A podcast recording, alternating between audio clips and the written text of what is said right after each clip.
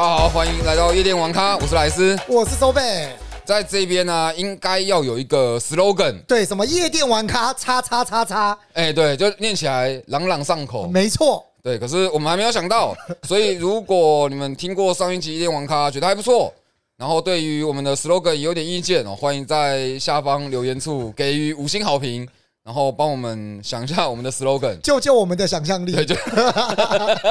对我们没什么想象力啊，两个老人家。但如果我们最后取用了，没有什么好处吗？收费你怎么想？又要来来混薪水？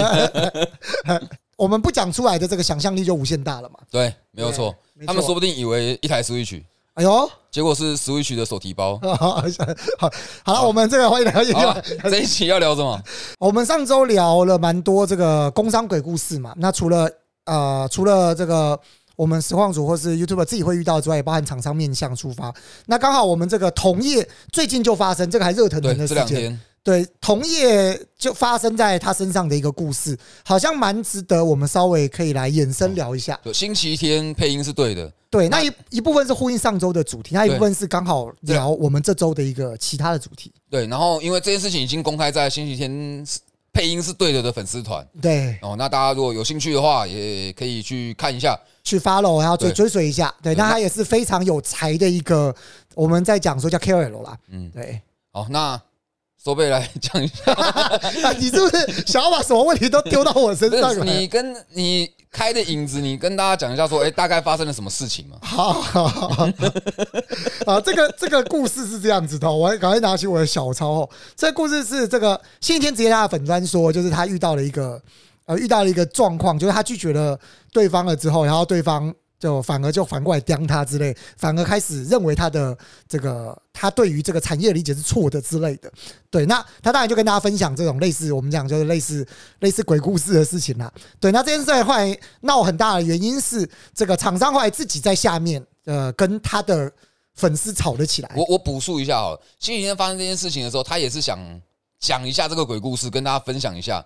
可是他在讲这些事情的时候，有把我觉得看了一下他的那个简讯内容，他是有把绝大部分重要的东西都盖住。他有保护当事人，对，有保护。他只是抱怨了一下他碰到这件事情，他并没有针对某个厂商去做攻击。没错。可是这一个厂商直接跳出来告诉大家，我就是那个被骂的人。那这件事情其实是偶有所闻，可是不常发生。没错。然后开始两边在攻防对战，来讲解。大家对于商案跟产业未来的理解，对话题变很大。不过我们讲一下里面的主要。可是更妙的是，哦，这一个厂商是星期天的亲戚，对，所以他的问题就会变得超级复杂。对，它还包含了一些家族里面还有可能一些呃长辈的自尊之类的，它包含了比较广的一个面向啦。我觉得，所以其实能聊的东西。这个我们 我们能消费，不 是不是，就是 我们不不会消费太太多啦，就是我们可能我们就先说在产业这边，对，我们就比较先说在产业面向。那里面我稍微整理了一些重点啦，可以稍微在前面的时候给大家个引言哦，就是今天在里面自己有提到说哦，他他不是直播主，他是内容创作者，他不是仰赖实况带货来赚钱的，内容主要是以内容创作跟社群为主嘛。对，那厂商的重点是，厂商认为必须要。就是内容创作者或是实况随便，就是你必须要将流量转换成钱才是重点。自媒体发展的趋势哦，这个都是厂商直接我直接原话带过来，就是自媒体发展的趋势就是要带货，而经纪人别把啊讲就是明星保护，对，就别把星期天当成明星保护。线上他讲哦，线上一定会视为。而实体的销售则受限于距离，但是自媒体的带货可以完美解决解决这两件事情，所以他认为自媒体带货是未来的一个趋势哦。那你的价值呢，并不是创意广告内容，而是流量。对，所以他说你的价值就是流量，没有什么内容。对，那未来的世界呢，厂商绝对都是直接找人带货，而不是下广告。这个其实是重点哦，因为其实里面最大，我相信大家最大的争议其实就会是，他认为未来厂商不再下广告了。我就是找人带货卖东西，我干嘛要下广告？广告投放必定减弱。对，这个是结论。怎么听怎么生气？就是 他这是这真的是他的原话吗？呃，大部分啊，其实我基本上就是复制贴上来。嗯，对，那我唯一有改的会是组成。对，就是例如说，经纪人别把星期天，其实就是经纪人别把你当成明星保护，类似这样的概念。可是我觉得，身为一个 KOL，爱惜羽毛是基本的事情。呃，你好不容易会飞了。那羽毛如果没有没有羽毛，你就飞不起，你就飞不动啦。对，然后它里面好多东西，我就觉得超级莫名其妙的。就是我觉得这样讲会有一点伤人，可是我会觉得这个厂商他看的可能不是一个全面的东西。可是我不太想得罪根本还没有接触过厂，因为其实这件事情我并没有到完全理解。可是如果光针对刚刚讲的这些内容的话，问题点蛮多的。要我讲的，我在期待期待莱斯的发挥。他说你的价值不是广告内容，而是流量。可是你的流量是靠内容来做的，靠内内容来支你没有内，对啊，你你没有内容来支撑，你到底要什么流量啊？啊，你整天都在直播带货，而且因为其实我知道星期天这个人是丽英宅吧，他有拍一个丽英宅的配音广告，然后那个广告超好笑，我们就放在下面的链接，大家有空去看一对，下。大家可以去看一下。其实星期天我我自己知道他是动物星球，嗯他的动物星球系列，我个人也觉得是经典，真的是爆肝好笑。对，这个大家都可以有可以去搜寻一下。然后他们说线上一定会视为，可是自自媒体带货也是线上啊，你你怎么可以把自媒体带货这件事情从线上拉开？啊，实体确实受距离限制，实体也受很多限制，这个是没有错。可是他下的这个结论，我觉得超级莫名其妙、这样讲超级不礼貌，可是我觉得好像是不懂的人讲出来的东西、呃，其实我觉得他算是呃，这里面当然能聊的东西很多，但其实这个很呃，我我觉得他其实是非常非常产业面，而且如果要聊的话，聊的非常非常细。我觉得我们可以先从一点来聊，就是可以先询问一下，例如说以莱斯为例，莱斯你自己的，例如说你自己身为一个 YouTuber，身为一个 KOL，身为一个网红，你自己的收益来源来自于哪边？我们讲比例就好，不用讲，我没办法讲比例，啊你没办法讲比例，因为我没在记账，那大致呢？你自己大概知道，例如全部都是商案。全部都是商案，所以全部都是根据你的创意内容发想而来，啊都跟带货无关。哦哇，你这样一讲带货我忽然懂了，它就是分润啊。对对是我不做分润呢、我唯一做过一档分润就是二零七七，哦，结果呢结果蛮赚的。还不错，对，可是就是应该不能讲蛮赚了，因为那时候和跟我一起的是呃六碳、卤蛋、贝利梅、超立方，我好像还有古癌，因为我没有没有，听过其那是后面哦，那个是第二波，OK，第一第一波有做周边的。那我当时为什么就是我完全都不做分润，而且我觉得分润就是在欺负人。哦，大家讲为什么是欺负人？那我为什么会做？是因为我本身就蛮喜欢二零七七这个 IP，然后因为旁边在做这些东西的，就是其他受邀者都是比我大咖到，啊，他们就是我进这一行的原因之一。我会想要跟他们可以站在一起，然后我也没有做过，因为他说我可以自己设计周边，而我没有做过这件事情，我就觉得哇，我刚好又认识到一个我觉得很厉害的绘师设设计者，然后请他帮我设计了一个人设的样子，我就觉得很棒，我就想要做。就是我并没有想要因为这个东西赚钱，可是后来赚到的比我想象中的多，而且我原本以为我是卖最差，因为这些人他们的人气远远的超过我。对哦，总之后来我发现我卖的还不错，，OK。那你觉得在那一波的带货里面，你觉得呃赚到的是比想象中来的高的？但是这是你唯一一次带货经历。对，可是还没有比商案高啊。这个这个其实再先跟大家科普一下，我觉得讲到这边就可以先让大家稍微知道一下，就是带货跟广告量这两个差异哦。就是第一个就是刚刚讲到带货就是分润，那其实这里面有两种，第一种就是厂商直接给你产品卖，那卖了多少我们就直接抽成，这个是很常见。那还有另外一种会是厂商会先给你一部分的金额，就是讲讲就是先类似广告费的东西，那一样分润还是会有。对，那还有另外另外第三种就是直接讲的，就是直接置入在你的内容里面，但是它不卖任何产品，就是里面没有任何产品的相关内容，但是我会打你的品牌，我可能也会打你的某特定产品，但是基本上产品卖多少跟我无关。哦，对了，大部分是这种。我忽然想到一件事情，这样一讲，二零七七那个我前面还有就是还有另外一支影片的配合，所以其实我不是单纯做分润。哦，因为你前面还有其他的影片配合，所以你还有其他收益。我我讲一下为什么吃豆腐，因为一支影片的形成，如果我只有因为卖货我才能够拿到钱，那这支影片的工、这支影片的制作都不用钱，这支影片的曝曝光对你们来讲都不用钱。你把它想象成，今天你把一个东西拿到一间商店去卖，你不付上架费，那这样子不是很很奇妙的一件事情吗？然后你你现在跟人家讲说啊，你只都只要直播带货，什么都没有啊，你这边的上架费你不用付吗？还是要吧？所以我觉得直播带货，呃，应该讲分润啊，你就是跟人家摆明了就你就只分润，这些事情是有点欺负人，而且通常觉得不太合理。这个其实就是每一个产业面向或者每一个厂商可能过往的合作。其实呃，在以我们现阶段来看的话，其实刚刚莱斯也讲到了，就是如果今天是一个 YouTuber，所以其实我们很少看到 YouTuber 在带货。对啊，对，他们往往带货都会是，例如说你 po 篇文章，或者你在实况上带货，这个是 I 最 I 常 G。也蛮长的，对，还有 IG 他们常常。会卖。以前以前还有人卖隐形眼镜，现在不行了吗？哎，对，因为那个是它有一点点医疗的那个。对，然后或者是画，看看人家带什么眼线笔啊，什么驱蟑螂药啊，就类似那些东西。对，那其实这个就是呃，这个其实就是所谓的功啦。因为对于 YouTube 而言，你今天要做一部影片，其实你的功往往是来的比较大的，跟你单纯的，例如说实况叫卖，或者你发一篇文章来的功更大。所以，如果往往你如果要找到 YouTube 做这一块的内容，往往你必须要额外付出一些的费用。对，那有没有实况带货这件事情，就额外额外来去谈。对，那刚其实刚刚莱斯提到了，呃，他自己本身比较少去接。其实就我们自己身边来讲的话，确实最常接到实况带货，其实比较多的会是生活实况、生活直播。嗯，对，其实跟游戏直播也比较没有太太大的关系啊。太大的关系，有，但是会比较少一点。对，这个是比较之前退去就有想要做实况带货啊，退去只是变了一个形式嘛。退去之前不是说啊，这个实况图，例如说我今天在玩海海呃盗贼之海，OK。然后有观众因为看了你这个的，然后点了你下面的链接买，然后退区可以分你多少钱。之前是有这个打算，这个现在还有，对，可是因为 Amazon 没有办法联络到那么多的厂商，哦，就是可能至少你要有大部分的游戏都可以这样子做，这样子其实就是游戏界的直播带货嘛。我玩这一个游戏，然后你们点我的链接去买这一个单机游戏，然后我们可以从中拿到可能五趴，或是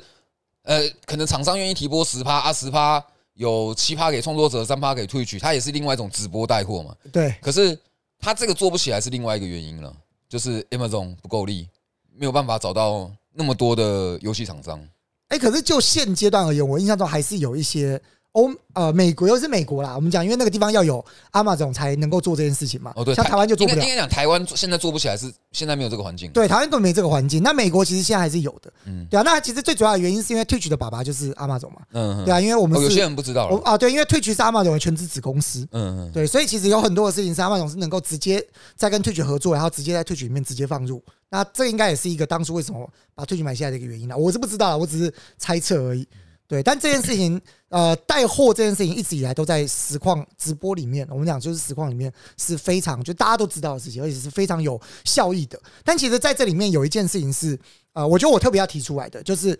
厂商往往会，其实厂商应该要有一个概念，就是其实对于每一个实况组而言，实况组每次的带货都会导致自己的名誉流量减损。哦，对啊，对，这个是很重要的。就是举例来讲，如果我今天带了某一个，我我举例来说，我今天带了某个啊、我随便举例好了，例如说呃刮胡刀，我带带带了某个刮胡刀，我说哇这个刮胡刀真的超级好用，我刮给大家看，然后大家觉得哇真的太神了，那就表示我短期内其实我不能再带刮胡刀，因为我会让这一批第一批买刮胡刀的这些观众觉得被骗。对，这个其实是呃直播带货对于呃实况组而言，有时候实况组会比较却步的原因。这个东西叫做竞品条款啊。啊，对，还有其实就是本身自己会觉得不舒服，实况组会自己会觉得，我会让粉丝觉得，实况组跟粉丝就像之前呃，就像呃大家可能熟知的，因为其实实况组跟粉丝的互动是比较密切的，因为你开实况就是啊七八个小时，然后你就是不断的跟观众有互动嘛，就是大家就是骂几啊会聊天这样子，可可是我没有这样想、欸，而你不会这样子想？没，有我说，呃，竞品不会这样子想。就是如果我这次用了一个刮胡刀，我觉得哇很好用，可是第二次我拿了第二个刮胡刀，不表示第一个刮第一个刮胡刀就变得不好用了，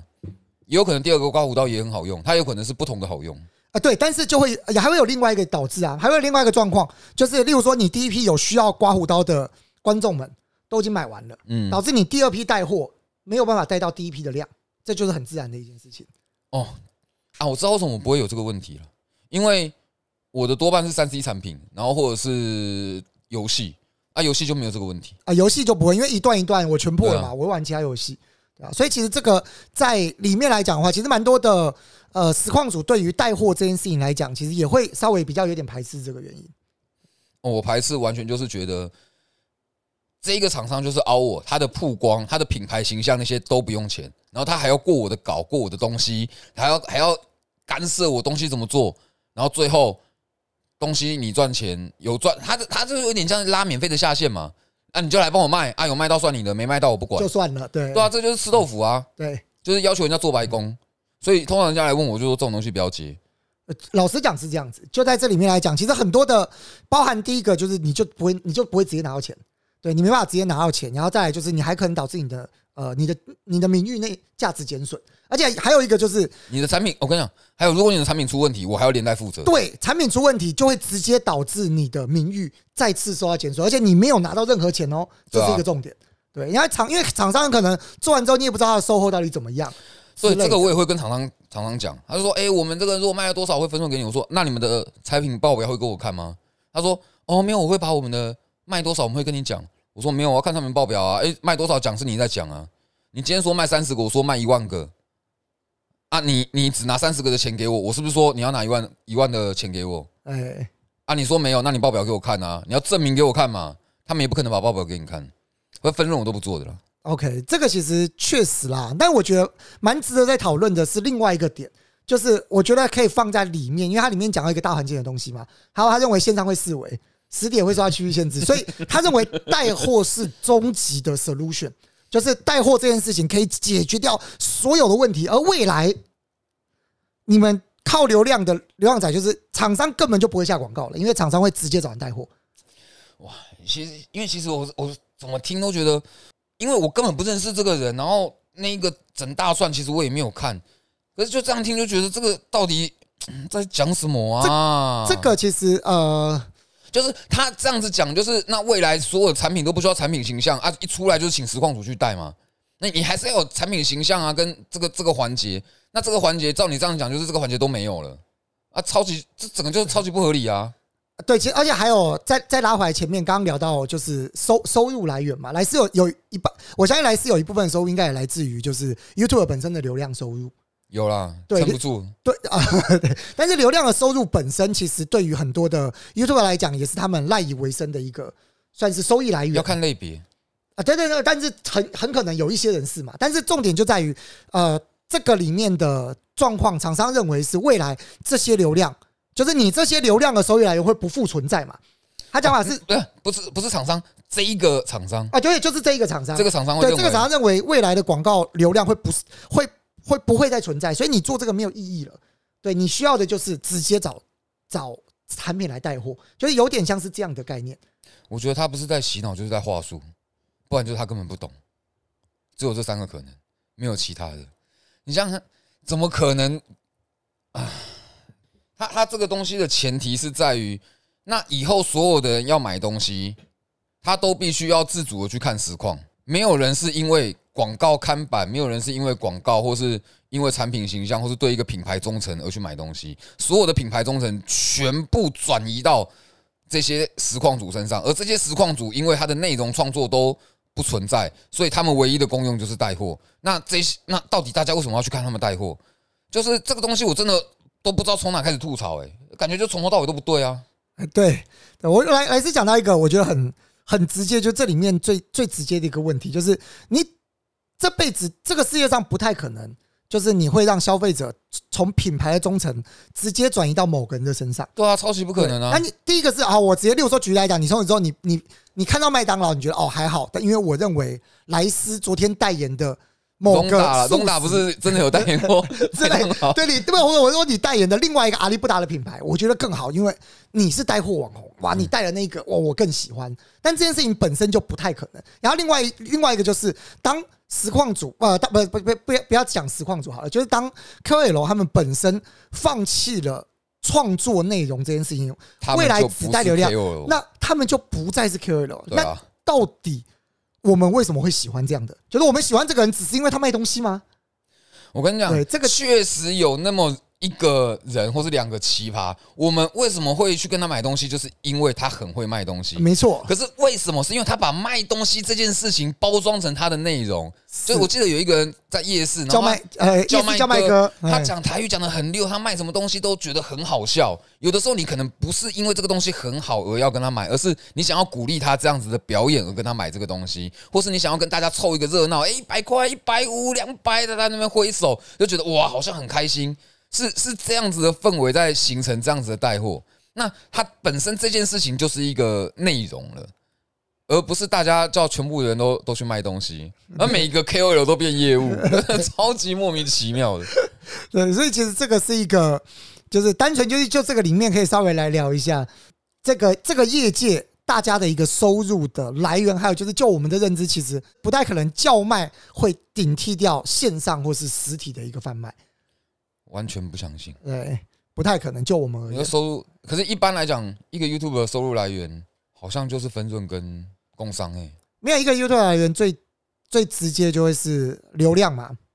然后工商啊我跟你讲，最近又多了啦。最呃还有会员嘛，啊，对，还有会员订阅会员也对对算。对，对不起，因为在我那边太少了，我没有把它。就是还有最近还有一个东西叫超级感谢，我觉得这个东西对未来的我是超级有用的。哦，我心里觉得它就是 YouTube 版本的抖内，它只是不是及时出现。可是因为很多人不知道，就是嗯，我做了一些小黄油，那大家都还在担心说，哎，我这个会不会黄标要干嘛？可是大家不知道，我已经一两年几乎没有拿到黄标了。哦，你你也不知道啊，对啊，我不知道，因为黄标是这一支影片不适合放广告，而我根本就把就不放广告了。我做小黄油不是为了要放广告，单纯就是我爽。所以你不要放广告，就不会有黄标。然后当我 当我发现你影片被黄标之后，会有很大的触及降触及。可是你如果不放广告，就是不开盈利的话，那个降触及没有那么严没有那么严重。哦，你就直接把盈利拿掉就好。对啊，反正我就做爽的，爱看爱看来，不看拉倒。嗯，所以我觉得这一些影片啊，大家有时候看的爽的时候，尤其小黄油影片，也有的会比较好笑，大家会比较愿意丢超级感谢，嗯，就比较愿意丢抖内啊。我是不是因为我没有开放嘛？就是有的频道有开，有的频道没有，那他们可能丢个三十块、五十块，我觉得也是钱。而且我会觉得以单支影片看到超级感谢的频率，不要说金额，看到那个频率，因为我觉得金额是一个人他愿意为这个东西付多少钱，哦，愿意投多少钱进去，那个取决于每个人的能力。可是有多少次数，例如说，哦，有一个人投了一千块，跟一百个人投了十块钱，那个意义是完全的不一样的。我觉得超级感谢这个东西对我就很有用。那这是一个 YouTube 会呃另呃新新来的收入啊，除了商案分润以外，你还有会员跟超级感谢哦，就是直接来自于你的观这个观众的打赏。对观众打赏，而而我觉得那个观众的打赏应该会蛮爽的，就是他他跟钱没有关系，而是有人愿意为这个东西付钱，那个感觉就像你在路边唱个歌，人家愿意丢钱给你，我我觉得就是感觉就是很爽的一件事情。啊，可以理解。我没有看你的时候，就是我没有打算要讲话，然后在干在心虚第一虚。个低头是是 好了。我觉得下一个就应该来聊一下关于呃，可能也是大家很好奇，或是甚至从业人很好奇的，就是直播带货赚不了钱的话，不过我们讲不要直播的，就一般的 KOL 要怎么赚钱？刚刚听到啊，流量流量好像其实也不是这么容易，因为你要达到一定流量嘛。我我觉得这样讲啊，就是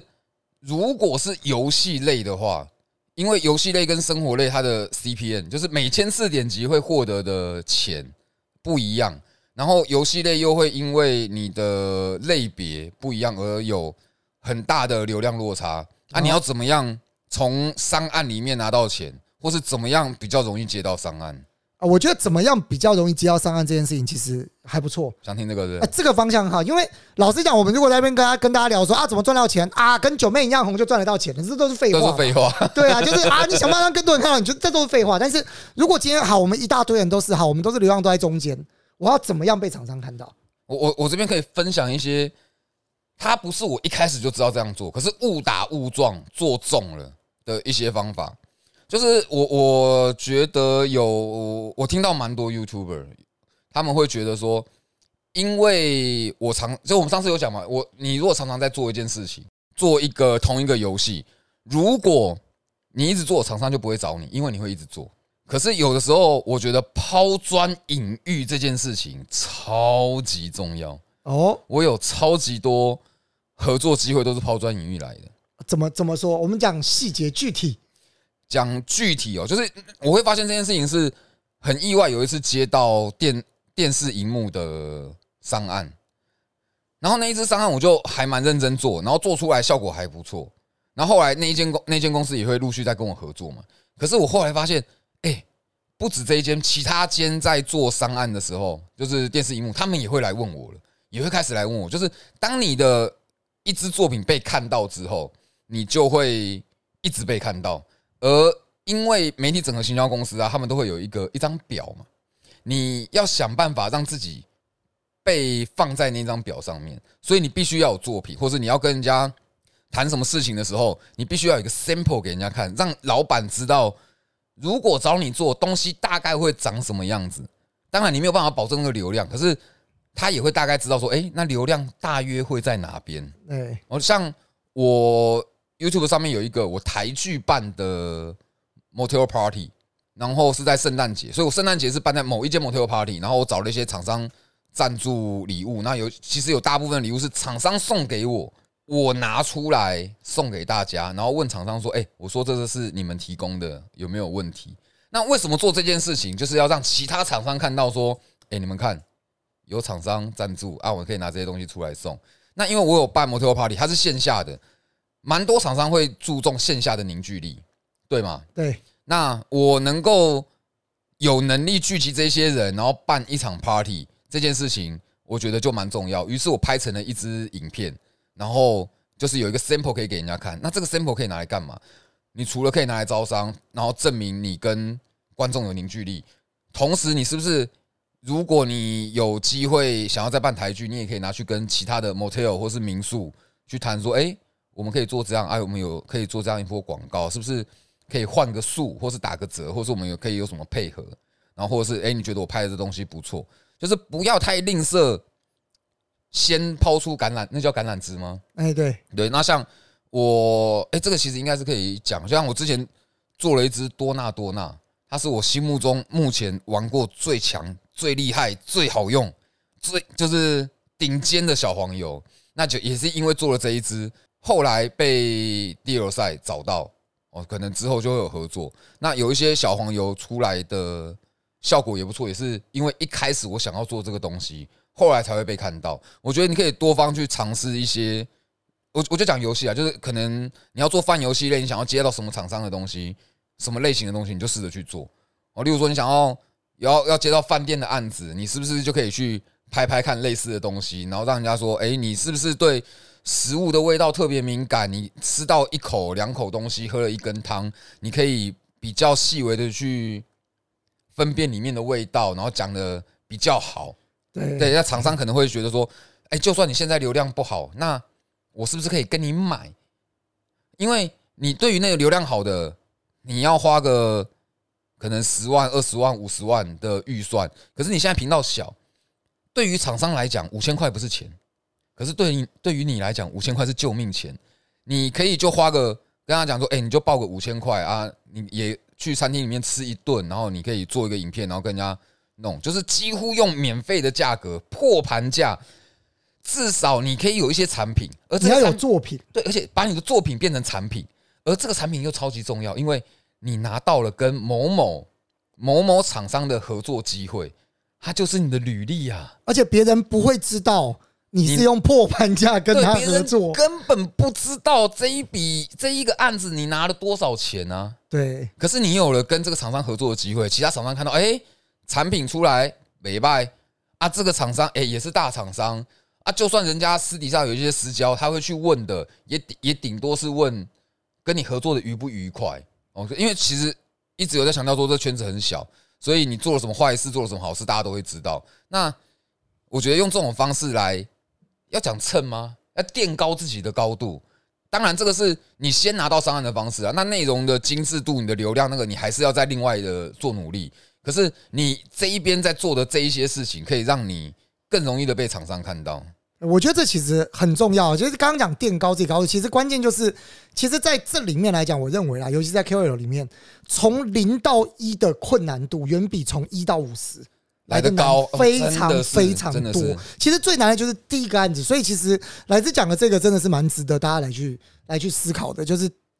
抓到第一个案子这件事情，而这个第一个案子真的是无所不用其极。刚刚提到破盘价，甚至自己还花了一点心思去多做了一些内容，当然不是说贴钱，但你可能要花更多的心思来去做出这样的内容，而这样的内容确实是呃。如果主动出击，然后甚至可以拿到。刚其实刚刚讲到另外一点，就是有时候厂商是他要的不一定是一个真的很有流量的呃 YouTuber，他说不定想要的是内容。对对于厂商而言是，如果你产出一个好的内容，我把你这个内容买下来，那我把这个钱省下来，我可以直接买广告啊，我可以直接买触及啊，对，对我可以让更多的人看到你嘛。这这样讲好了，如果你做出了一个很精致的东西，因为这个东西是你自己努力可以做，因为其实 YouTube 会有个问题是，你有的时候做的很棒的东西，它流量不好，可是有时候你做的很烂的东西，流量又很好，这个东西有时候你真的说不准。可是如果你做出了一个很棒的东西，然后你推销用破盘价卖给厂商，那假设一个厂商他一档是十万块。这他这个东西他原本预计是十万块，他可以花五千块买你的东西，同时买你的授权，他再拿那九万五去丢广告，让大家去看到一个陌生人，可是拍了一个很棒的影片。你是不是同时拿到了第一次上岸机会？你还拿到了曝光，厂商帮你曝光。你拿到了，等于说你拿到了九万五的曝光，对啊你没有拿到那个钱，可是你拿到这个曝光，对于未来其实是绝对有帮助的。对，然后例如说，有的时候像我的粉丝团不好，流量就男生其实粉丝团相相对来说会比较难做。对，那你是不是可以跟厂商拿那个钱，然后直接把那个钱拿去丢广告，然后厂商看出来数据也漂亮，然后你之后拿去给其他人看你的 sales key，sales key 叫叫什么？呃，不是，简单的就是你的那个呃，你你，我觉得就是之前的成果啦。简单哦，说对，你可以之前的成果啊之你可以拿之前的结案的结果去给人家看，说，哎，出来这样，可是人家也不知道你花钱买的，呃 对，就是花钱买。哎，不要觉得这件事情是坏事，你花钱买广告这件事情，我觉得，呃，是一个商业手法了。啊，其实蛮多人都会这么做的。这这，诶那你知道游戏游戏业也会这样吗？哦，在游戏业也会吗？就例如说，我假设我在台湾做了一支游戏，哇，我行销砸了三千万，然后赚回来两千万啊，最后呢，这是假设数据，我行销花三千万，赚回来两千万，我亏了一千万。可是当我这个游戏要卖国外，要卖授权的时候，他们只看得到我营收两千万，他们哪知道我行销打了三千万啊？啊，对，没错，就是就是一个赔，一开始先赔本，你是做数据做一个行销出来，那你要说这个是骗人吗？我觉得也不是啊，因为你有做出你有做出可能不错的精品、不错的成品出来给人家看。那你如果能够一直持续这样子做下去，你就会慢慢的把自己垫高。它是一个在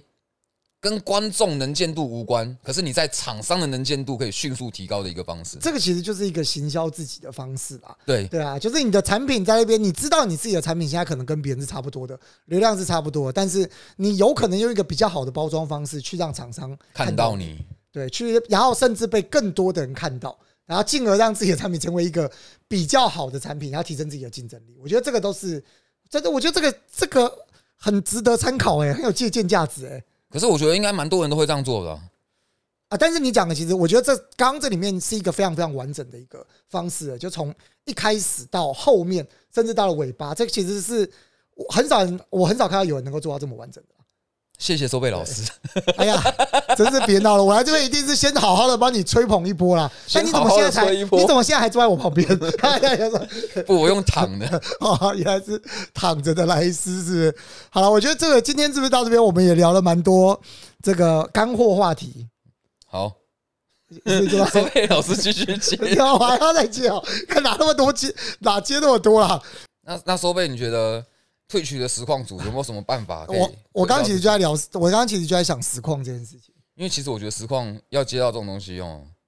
不是很容易。因为其实我之前在做实况啊，现在也是在做啦，只是现在的状况不太一样。我现在实况的案子并不是实况直来哦，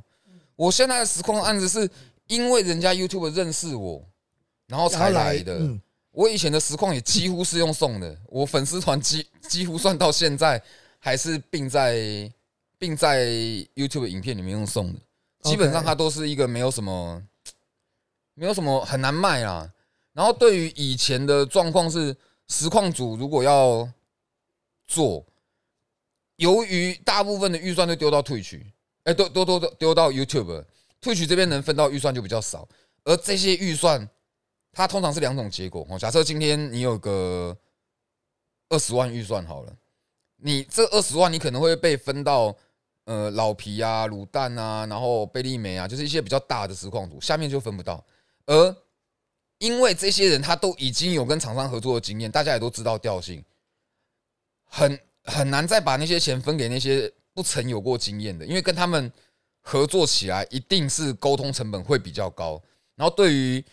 媒体整合行销来说，他们也会比较要花比较多的心力，或是比较难掌控。例如说，忽然谁不见了，你要怎么处理这件事情？而假设你今天十档实况一档三千块啊，可是你这实况组不见了，我要去哪里再调一个人出来？调不出来啊！所以你要问实况组，我觉得真的是蛮难做的。以前以前还会有实况组靠行的问题，以前在每一个。每每一就是很多经纪公司的前提之下，蛮多人会习惯把案子直接发给经纪公司。对，所以如果你不靠经纪公司，不靠行，不像计程车一样靠行，你接不到案子啊，你就是散客。对，散客人家就不找你，然后他们要对也比较麻烦。那这个该怎么解决？其实你刚刚你知道，你刚刚讲的是我想到的一个答案，就是靠行。对于中小型的实况组而言，其实我觉得。如果你能够找到有发案能力的经纪公司，要注意哦，就是经纪公司有很多，但是你要找到真正能够有能力发案的经纪公司。对，如果讲到这个，我就觉得，如果有什么经纪公司想要业配的话，这边刚好有一个自入的环节，我们这边可以就直接包进来，我们一次包到我们两个。对，我我觉得我们在聊这些东西超好的。哎，你想看，例如说我们要讲到。啊，这样实况组设备什么的很重要，YouTube 什么很重要，马上哎就可以就来一个夜配，哎，就我我发现我们的夜配空间超级广，非常好插入。欢迎大家，这个经纪公司想被更多人知道的，我们在那边就有自入的机会，但因为现在没有，我们就只能说这个，请大家务必要寻找这个有接案能力的经纪公司。哦，对，然后那签约是不是要注意什么？呃，我其实我其实陪蛮多人去看过合约。签约其实有几个重点啊，第一个就是分润，最直接的就是分润。那还有就是，当你不够，就是你的流量不够的时候，其实往往你的分润的数字一定会来的比较差一点。但我还是会跟大家讲，就是其实老实讲，这种合约都是可以谈的。如果你能够好，你能够跟经纪公司有一个很理性的对谈。然后让他看到你的可能是潜在的价值。其实他经纪公司愿意找找，如果愿意找你聊，其实往往都是有看到你一定的价值，所以其实是有机会聊到一个，就是其实这种东西都是可以谈的。要看啊，其实我对经纪公司除了几间比较熟的以外，都没什么好印象。其实因为因为我会觉得他们就是想挖宝，挖来发现推不动，可是他推也可能也不会推很久，三个三个月半个半年推不动，他就放冷冻。然后放冷冻，可是你约还在那哦，所以有一个很重要的就是约的时间长短。所以，所以那个时候我我会在问我，我原本会以为最重要就是有没有月薪。呃，其实我讲，因为如果你今天要签一个月薪的话，其实月薪有一个缺点是，你今天如果谈那个月薪，你的分润就会很低，就会很低。对了，肯定的。对，呃，我我知道有几间他们是这样，例如说，假设你的月假设你的月薪是五万，然后你的一开始的分润你要先去填那个五万块，然后当你到达某一个坎，你的你的结案到达某一个坎，过了那个五万之后，你的分润会提高。这个你有听说过吗？就就是激励奖金嘛，那叫激励奖金。呃，简单，通常它不会有，它有点像是 incentive，就是就是我们会讲就是激励奖金，就是你过了一个门槛，然后往往你签约那个五万会是你的收益，就是你的底薪，你的你的收益会先灌在这个五万里面嘛。对。然后当你超过了这个五万，例如说你达到六万的时候，剩下这一万元怎么分？对，那如果你达，例如说超过十万，那你就会有五万在那嘛。那五万怎么分？那可能和五万的分润会比，例如说五万可能是六四，那如果是一万，可能就是五五。通常如果是这种的话，我就会认真的把剩下的合约看清楚。哦，没有，其实不，如果你要签约，你就要认真把 合约看清楚。哦，对，这个你你讲的东西跟我讲的东西没有抵触。对啊，对对啊，就是通常这种合约我才会把它认真的看清楚，剩下的是连连看都不会想看，我就浪费时间了。OK。因为我我听过被冷冻的例子实在太多太多了，对，就是要去公司，然后后来现在连我的自来客公司也要抽，可是公司又也不不发资源过来。他那个资源有很多，例如说贴文资源、合作资源，或是你可以跟其他人 fit 一起打电动的资源，或是你跟其他人一起拍片的资源，通通不给你。可是人家连自来客的案子他都要抽你，或是他可能要帮朋友，甚至是他要去跟别人 fit，都要经过你的同意。那我就觉得超级的不合理。可是你约都签了，我也没办法，对，其实。其实如果你要签之前啊，其实最重要的就是我我们也在聊嘛，这圈子不大，其实你一定可以找得到一些学长姐，你可以先听听学长姐的想法。就是其实在这里面有很多的，就是就连我刚刚提到，就是可能有一些呃有一些经纪公司，他们本身是可以带案子的，它也是一个蛮大的经纪公司，可是他们给的条件不一定真的很好。真的这些东西其实你都应该要先问过。还有还有一个很重要的点就是，其实你最好是除了里面钱之外，你也要去谈，就是你的成长，里面对你的成长空间，它能不能够给予你一些成长的空间，让你有在其他的方向可以有有有往上的一个对，其实你的成长比你的钱重要多了。对啊，啊重要重要多了。你想想看，你的钱赚到就是人家现在要给你钱，你才有钱。可是你的成长是就是你的翅膀，你必须要成长到有一天约到了，你自己有办法飞，或是你有那个条件去跟人家谈判后面的东西，你可以要到更多的资源，或是更多的。所以你要找到厂商给你一双翅膀，对，没错，那欢迎引用，又可以自助了，这样这。段不行。然 后这段不行这，我最近跟 Monster 合作太密切！我们这个月就他们的案子。好好好，好，没错，好好，那我们不能给你一双翅膀，你继续。我已经忘记我讲到哪。如果要签约，就是这都是好几年的事情，你一定要好好的看。对，这个这个超级重要。我甚至有遇过有人来找过我，问说有没有办法，就是跟某厂商解约。这个其实真的基本上白纸黑字写在那边，基本上是不可能的，就是很困难。那个那个你要解约，你就是要要有私交了，你要跟老板有私交，对跟上头有私交，你就好处理。对，没错，就是看人家有没有要放你走啊。对啊，如果你都不认识，或是人家很堵拦你，人家就算就是人家绑着你，他是不用付任何代价的，真的是看人家心情。那为什么说有基本的月薪很重要？是人家要绑你，他就算要冷冻你，他还是有代价的。对那他就是需要考虑一下。那如果说他有代价，他还冷冻你，那我觉得就比较多是人事问题，要看然后还有。还有一个重点就是，他有代价，他会比较愿意跟你解。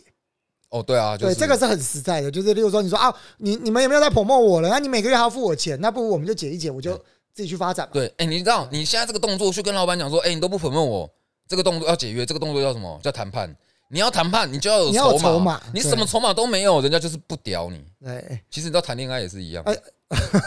插一下，就是你知道，如果你每天都是载人家上下班，或是你是女生，你每天都对人家很好，你甚至不用交往都愿意做任何事情，然后你都可以无条件的尽全力的付出，那你真的是没有什么，那人家干嘛跟你在一起？对啊，你就没有什么，我我不用跟你在一起，我就可以享受到如此丰厚的待遇了对啊，我觉得凡事还是多想一下啊！啦。还有一个还有一个重点啦，就是不要相信，例如说某个主管跟你讲的话，就是所有东西要以白纸黑字为主。因为其实我也曾经有遇过，例如说主管跟他说：“哎呀，你这个签了，到时候你真的想离开，我答应就好了，不要担心。”结果到时候你要离职，发现那个主管离职了。哦我 我每次碰到这种我都超突然，尤其尤其堵拦，人家跟我讲说合约说没有啦，这走个形式啦，我听到就超堵然，我说哦，我我知道是走个形式啦。那如果说今天发生的事情是照合约走，还是照你跟我讲的走啊？你说跟我讲走个形式是你跟我讲的，你答应我的，那到时候如果出事的话，我找你这个人没有错吗？他说啊，那没有了，我们再回去看看。所有人只要跟你讲说这个合约不能改的，你就不要签。你你没有办法接受，你就不要签。对，或是你觉得有疑虑的，哦，拜托你不要签，真的是拜托，这种事情真的看超级多。所以其中，所以其实还是要拉回来聊。这应该说，我们稍微统整一下，基本上有几个比较大的重点，就是当然靠行是一个，我认为可以说是选项之一，而且蛮好的一个选项，因为因为没有更好的选项。嗯对，因为对于很多，哦我觉得有一个很直接啊，就是对于厂商而言，没有做功课的厂商，他们直接发给经纪公司是最简单的。那经纪公司大包小，对他们来讲也是比较容易，要将我我他们处理我觉得你不能讲没有做功课，啊，没有，但是还有一个东西，就是那因为我要讲的是比比较，就是，但是如果今天很了解这个产业的基金公司，他不用找基金公司，他可以自己找的，那他为什么会找到你？如果你今天只是一个小的，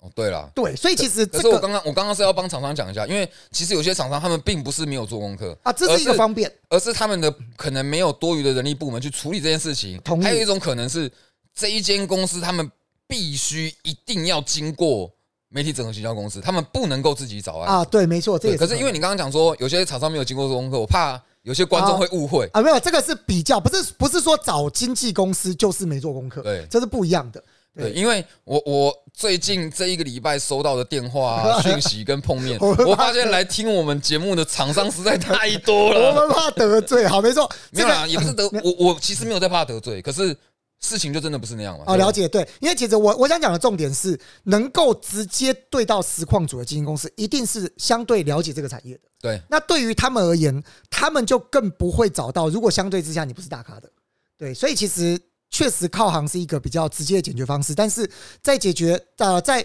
在找经纪公司的同时，务必要留意几个，就是我们刚刚提到的，包含未来的发展性，然后还有包含是不是有月薪，然后包含呃解约的时限、解约的条件，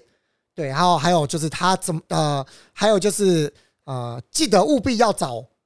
呃学长姐 询问一下，就是过往的一些经验，这些每一个其实对于你的呃，我认为你在找的这个过程里面都是都是很重要的。我我觉得还有一个要讲，就是有些人会觉得说，我加入这间经纪公司，然后其实我案子也没接几个，没赚多少钱。有时候不要这样想，就是虽然我很喜欢把现实面，我们很喜欢把现实面拿出来讲，什么钱拿钱的，可是有时候你在接案啊，或是你加入一间经纪公司，你还要想说你是你从中间学到了什么，因为你有时候一个你算只有一个案子、两个案子，可是你学到了很多跟人家对接的方式，或是整个案件怎么运作，然后你应该要做多少事情。因为通常如果有经纪公司，你什么时候要贴文，你什么贴文里面要包含什么，哪些字句最好不要有，然后或是人家，或是你是 YouTuber，然后你加入 MCN，然后可能人家会告诉你说哪一些字会比较容易受到搜寻。其实这些我觉得都是你的收获，不，你出来工作或干嘛，你不能只看钱，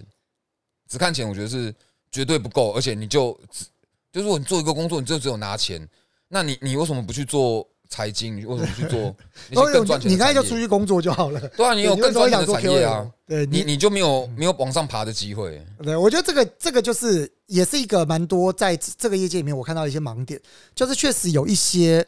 有一些有一些人会觉得，内容创作者会觉得他加入了经纪公司，他就找到了长期饭票，我就不用努力了。这个是绝绝对对的最大的错误。你找到了经纪公司，第一件事情其实就是经纪公司可以帮你解决掉一些琐事你不想做的事情，但是你其实接下来才是你能够努力的空间。我认为经纪公司最大的帮助是，它或许能够帮你往上跳得更快，而不是帮助你让你暂时活下去。哦，对，可是这件事情就很尴尬，因为蛮多实况组啊、YouTuber 他们面临的问题就是现在没有钱吃饭。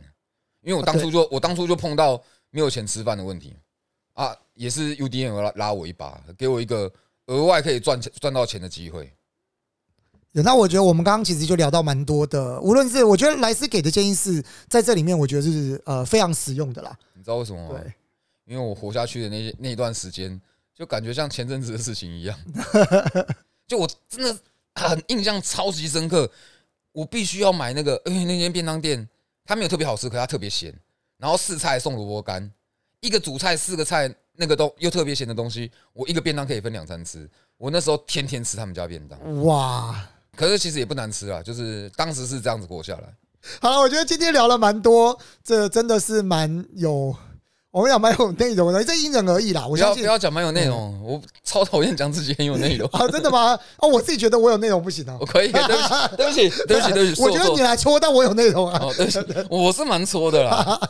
没有，我觉得蛮好的，这里面蛮多的东西蛮值得大家嗯 借鉴的，而且里面有蛮多，但我还是特别强调啦，因为这个我们都还在业内工作，尤其是我，那我自己又在相关从业人员，我我给的所有的想法都是仅是我个人身份。哦，对我也都是跟我的从业身份是没有任何关系，还有就是跟退取无关啦，就是我个人的想法。我我给的意见也都是我个人想法，就是可能我碰到一些事情，或者我听到一些东西。呃，其其实我不应该这样讲，可是如果你是在业内，尤其如果你是在做游戏的内容创作者，然后你真的有一些困难，然后你想要问该怎么办，其实是可以来我 Discord 或者是发信有空的话可能可以帮你。我这边就要严严格的纠正你，请各位所有的疑问都在下面五星留言，并且留下你的疑问，在我们的我看一下五星的留下你的疑问。我们这边其实未来有打算有一些 Q&A 的环节，可以跟大家好好的来回复，甚至如果真的有很棒的题目，我认为我们可以，例如说我们我们 Q&A 回答不完的，我们可以拿来当主题。或是我们 Q&A 做一做之后就直接当主题，那个标题就改掉了。未来只有 Q&A，到底是多混？Q&A 比较精彩。我们的主题才做两集，未来只有 Q&A，不行啊因为我们还有乱的是。我们我们来宾都已经敲了好几个了，好，OK，我们只要解决现场现场座位的问题啊，其实我就躺这。啊，啊，你就躺那啊，中间给来宾躺。你我那边还需要一点空间，再给我一个椅子之类的。不过，对对对在我一个会咖的地方。哎、好了那，就变成两个主持人都躺着，然后然后那个来宾坐中间，这样是不是太嚣张？好，我觉得蛮好的，期待未来。好了好，今天到这边，记得大家这个可以来留言提提出你们的一些想法，因为我们其实在这段期间里面，都还是有很多一些调整啊、方向啊。那当然，如果大家觉得有什么听不习惯啊，或是觉得不错的地方，给予我们鼓励或是批评或是一些想法，我觉得都是非常感谢的啊、那如果五星好评提出疑问，我们会在下面太棒了！提出大家一些给大家一些我们觉得有用的帮助，呃，有用的解答。好，一点网咖就到这边，我是莱斯，我是周贝。大家拜拜